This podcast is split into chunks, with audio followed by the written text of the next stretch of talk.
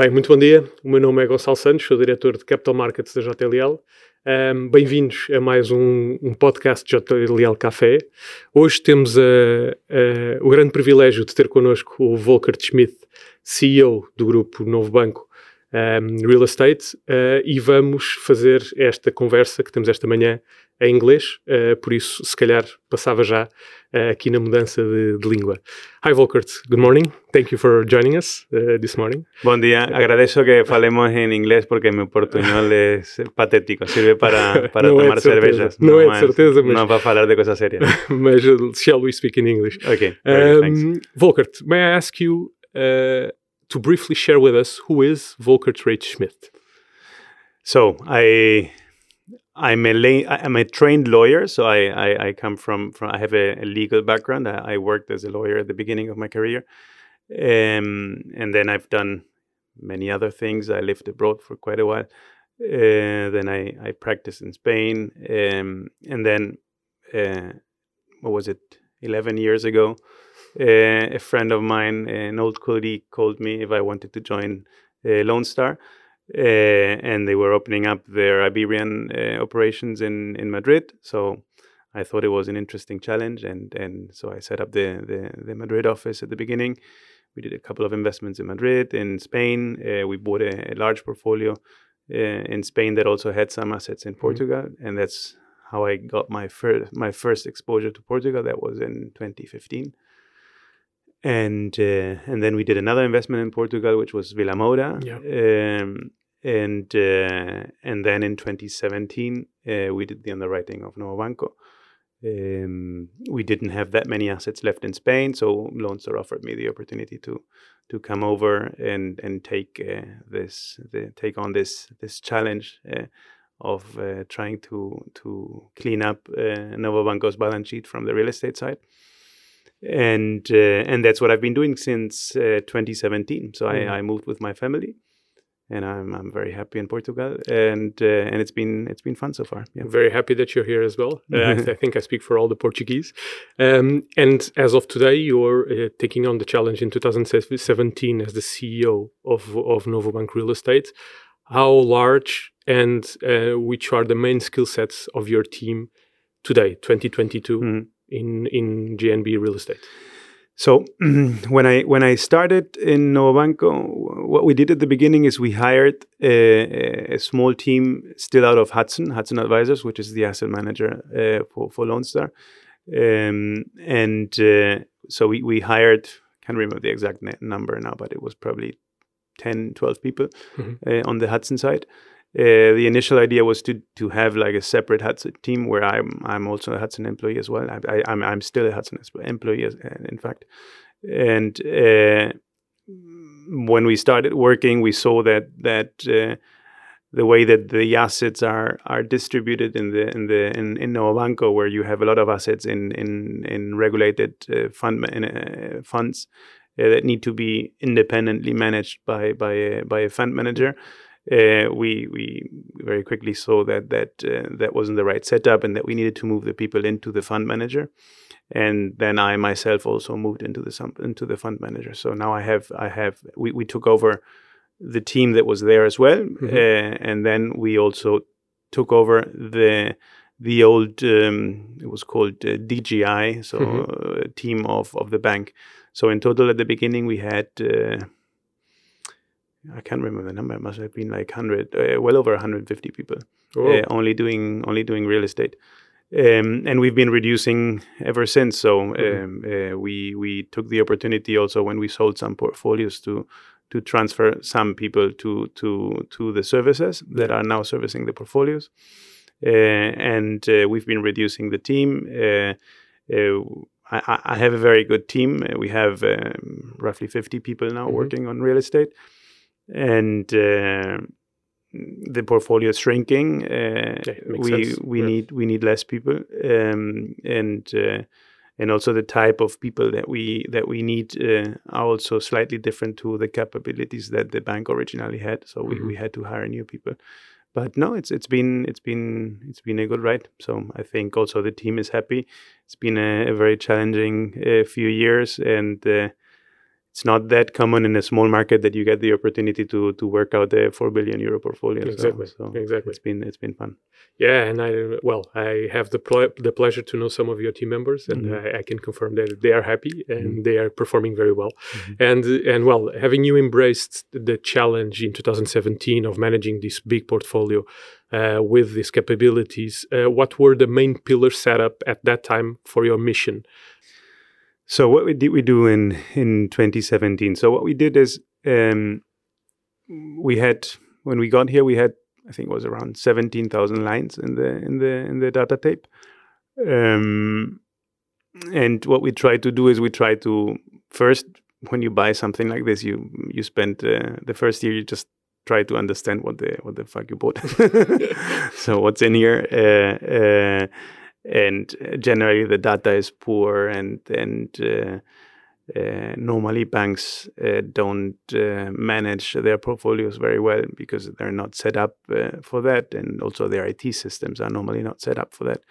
Um, so what we did is we we analyzed the portfolio and and we decided that we could add more value on on the larger assets and especially in the land plots and we could add less value because there was less workout uh, to be done on the more granular part of the book. Mm-hmm. So uh, early on, we did we did two granular uh, portfolios, Viriato and Sertorius, um, and uh, sold those, and then we we focused on trying to generate value in the rest of the book. And so far, I think the strategy is is working out well. So uh, we were able to focus uh, the efforts of the team and the capacity that we had on the part that we think generates more upside.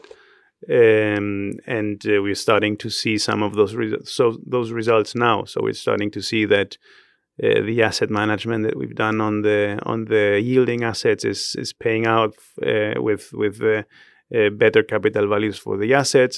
so Clara and her team have done a great job leasing up and and uh, regearing the leases uh, of of the assets that we had under management in the funds.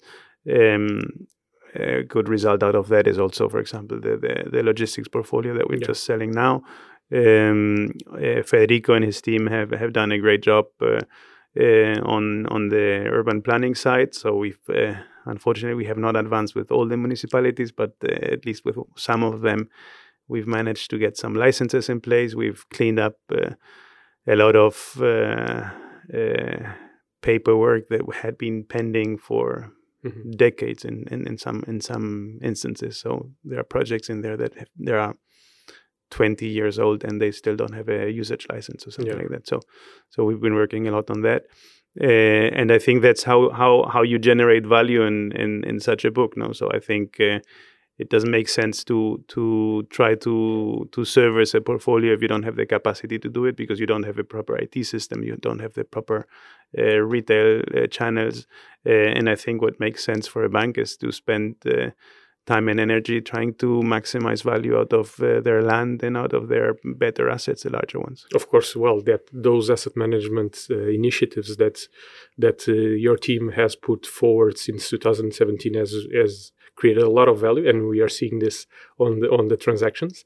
And in fact, uh, uh, I would say the the even the market has has helped mm-hmm. uh, that value generation not only by uh, doing work on the licensing side and the planning side and on the asset management but in fact we we all have been lucky that the market has uh, has, has has grown uh, since then and and in fact the, that helped the strategy yes yes of course i mean uh, we've had uh, we've had we've had a lot of help from the market it's yeah. not we've been lucky so far yeah. I, I think it's luck is when opportunity meets preparation right? yeah, I think you were prepared.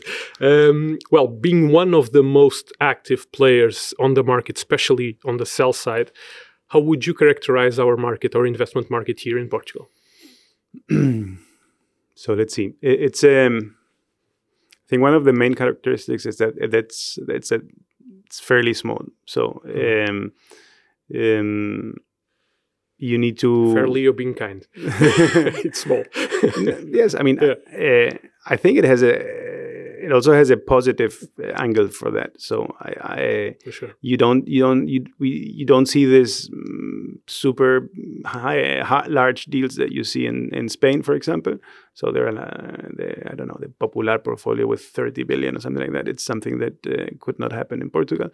Um, but on the other hand, you see smaller funds, uh, mid-sized funds uh, uh, that that can have a very good opportunity, and it's a it's a market that works relatively well. It's I mean, other than the licensing, which is a disaster, the rest uh, is, uh, I mean, there are very good advisors. Uh, so for the small size of the market, you have you have good professionals in it, which helps on your daily work. No, so and then the type of investors that you have you don't have the very large investors or they're not very active because there isn't uh, enough volume but you have a lot of mid-sized firms that that are as professional as, as the big guys and even we've transacted also with with with large funds like Cerberus so yeah.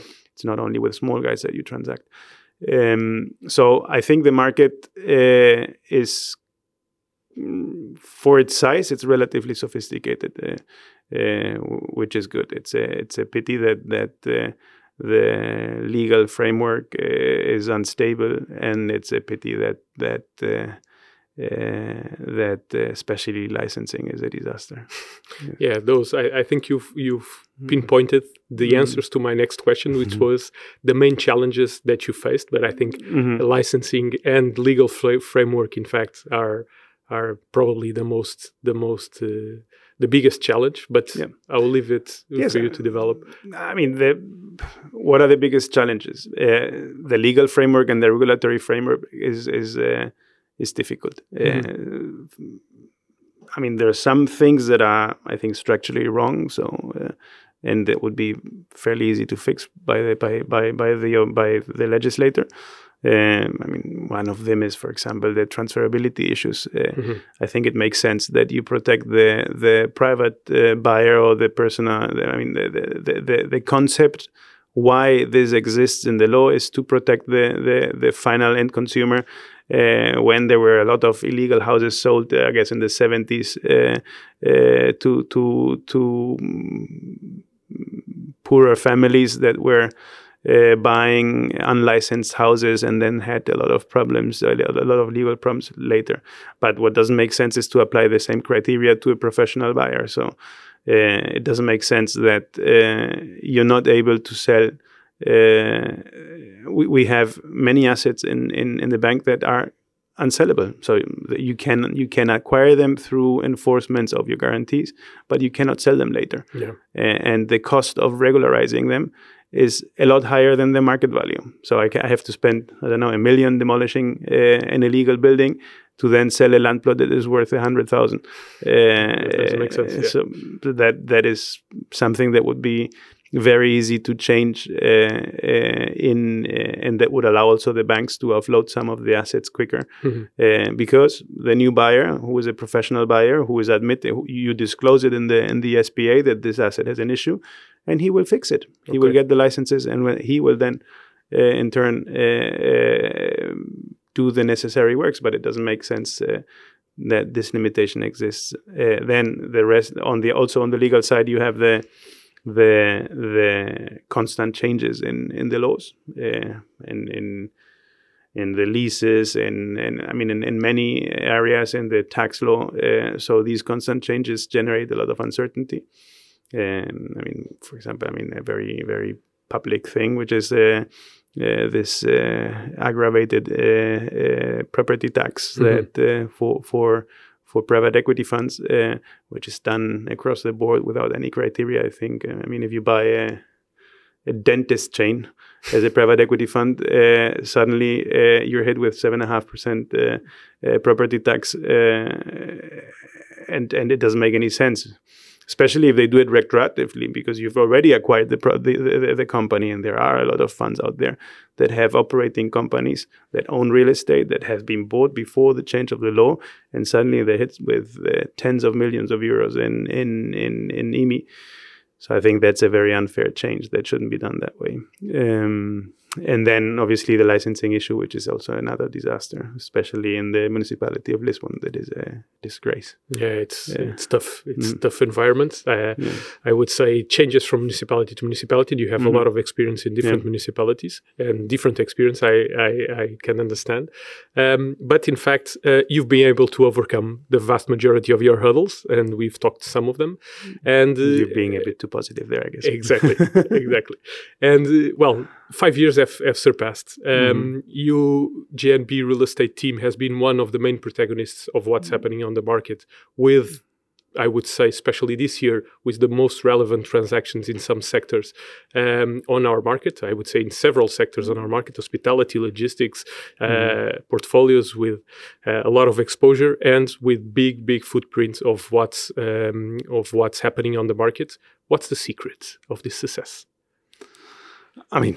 Uh, it's not all our uh, it's not all our credit i would say uh, we we have uh, good raw material to work with. So uh, the assets that were in the bank, uh, some of them are of, of, very good quality. So obviously that helps. Uh, then we've had a lot of tailwind, uh, so uh, that has helped as well. Let's see if it lasts until we finish selling what we need to sell. Um, but um, and then I guess uh, hard work and uh, and being very methodical with with the things that we do. We we we we try to be organized and professional in the way that we structure our deals. Uh, we we hire good uh, advisors. Uh, we we we do things transparently, uh, even though uh, uh, some journalists and some politicians try to to spread the opposite message. But we try to do things extremely transparently. We're very careful with conflict of interest. We're very careful with with uh, uh, uh, having a competitive environment and an organized process that allows all the bidders to participate. Yeah. And I think that that's helping in the way we structure things. Well, being JLL, one of the lucky um, uh, advisors that have been able to to to help uh, you along this path, and one of them, but you work with very capable and professional uh, companies, not only JLL, but uh, as uh, as as one of your advisors, I can say one of the things that uh, that I would point out is that you're very objective uh, and very um, and very willing seller. So you know exactly how to how to to to conduct and uh, negotiation and try to get it to the to the to the objective. So uh, mm. I would say this is one of the secrets, in my opinion. This is mm. one of the secrets of your success is that you're very straightforward. Uh, you know that you you're willing to close, and if you find a willing buyer as well that has the same mentality, the deal will, will be done. Mm. I mean, I guess I, I, mean I personally have spent more side sell more more time buying than selling. So mm-hmm. I've been I've been on the other side of the table for a long time. Uh, and I know what I would have liked to seen as an investor in a process. So what I what I try to do is try to generate that uh, environment and that uh, transparency that I wanted to have as a buyer. Uh, uh I, I try to do that as a seller, and uh, and and I guess that's why why it works well because we go there with the with the menta- with the same mentality than our than our buyers. Exactly. so we have the same DNA, and and that that uh, makes uh, transactions a lot easier. I mean, you've, you've, probably been in some of our negotiations, and and we've done complex transactions. And when we get to the to the to the negotiation phase, uh, sometimes uh, even the lawyers were like, "Well, I've never seen uh, such a smooth uh, negotiation." And and in fact, if you have a professional buyer and you know what you're doing, um, and you've done it many times I think it's fairly easy to reach a, a, a fair agreement for, for, for both parties. So that's what we try to do. Yeah, that's the preparation I was telling you about. Mm. Uh, I think your very your team is very well prepared, and in fact, uh, you shared just with us that uh, um, it comes from your your background as a, as a mm. buyer and in being and and trying to to put on the table what the buyers need, mm. and and that's uh, and that's and that been very positively received by this by the buyers market, especially because as we know usually buyers don't love to be in in sales process very mm. wide and and they don't have visibility but whenever is a novo banco um, process, they will come because they know a deal will be done, Mhm. and uh, I think that's that's the very positive uh, uh, of uh, very positive way to be on the market. Um, and finally, and if you allow me the audacity to get in into a more personal dimension, Mm. you you live today in Portugal with your family. Do you plan to live in our country for many more years? We hope so, we all hope so. Um, I mean, let's see. Um, unfortunately, I do not control the, the uh, my life completely. I guess uh, nobody does.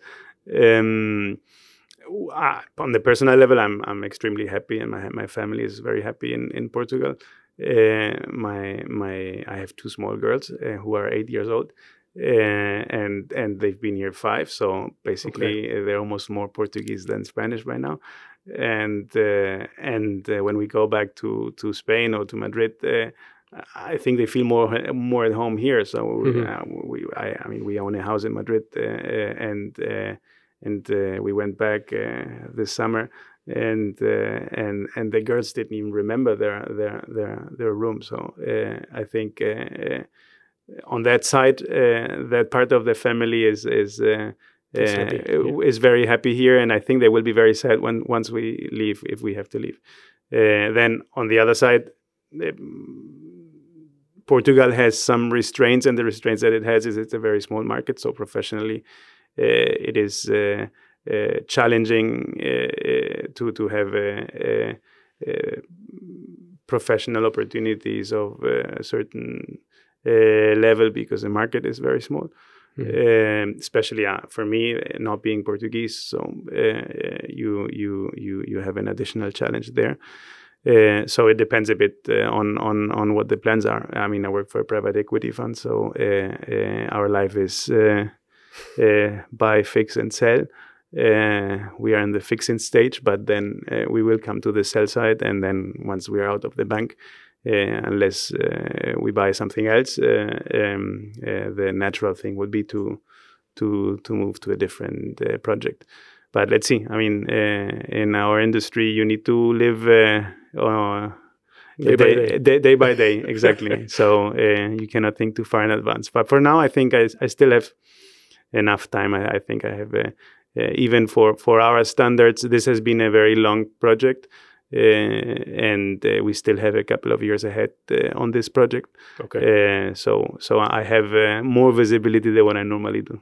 Well, let's hope our market presents you the opportunities to co- to Mm. continue to be here. We will all ver- be very welcome to have you here, you and the family. And well, um, this this sums up our conversation today. Thank you very much, Volkert, for your welcome. insights. Very very helpful, and I think we all benefit from that. And I will change now to Portuguese. É. Uh, e agora tenho que agradecer a todos por estarem connosco em mais um JLL Café. Um, e obrigado por nos ouvirem. Até à próxima. Muito obrigado.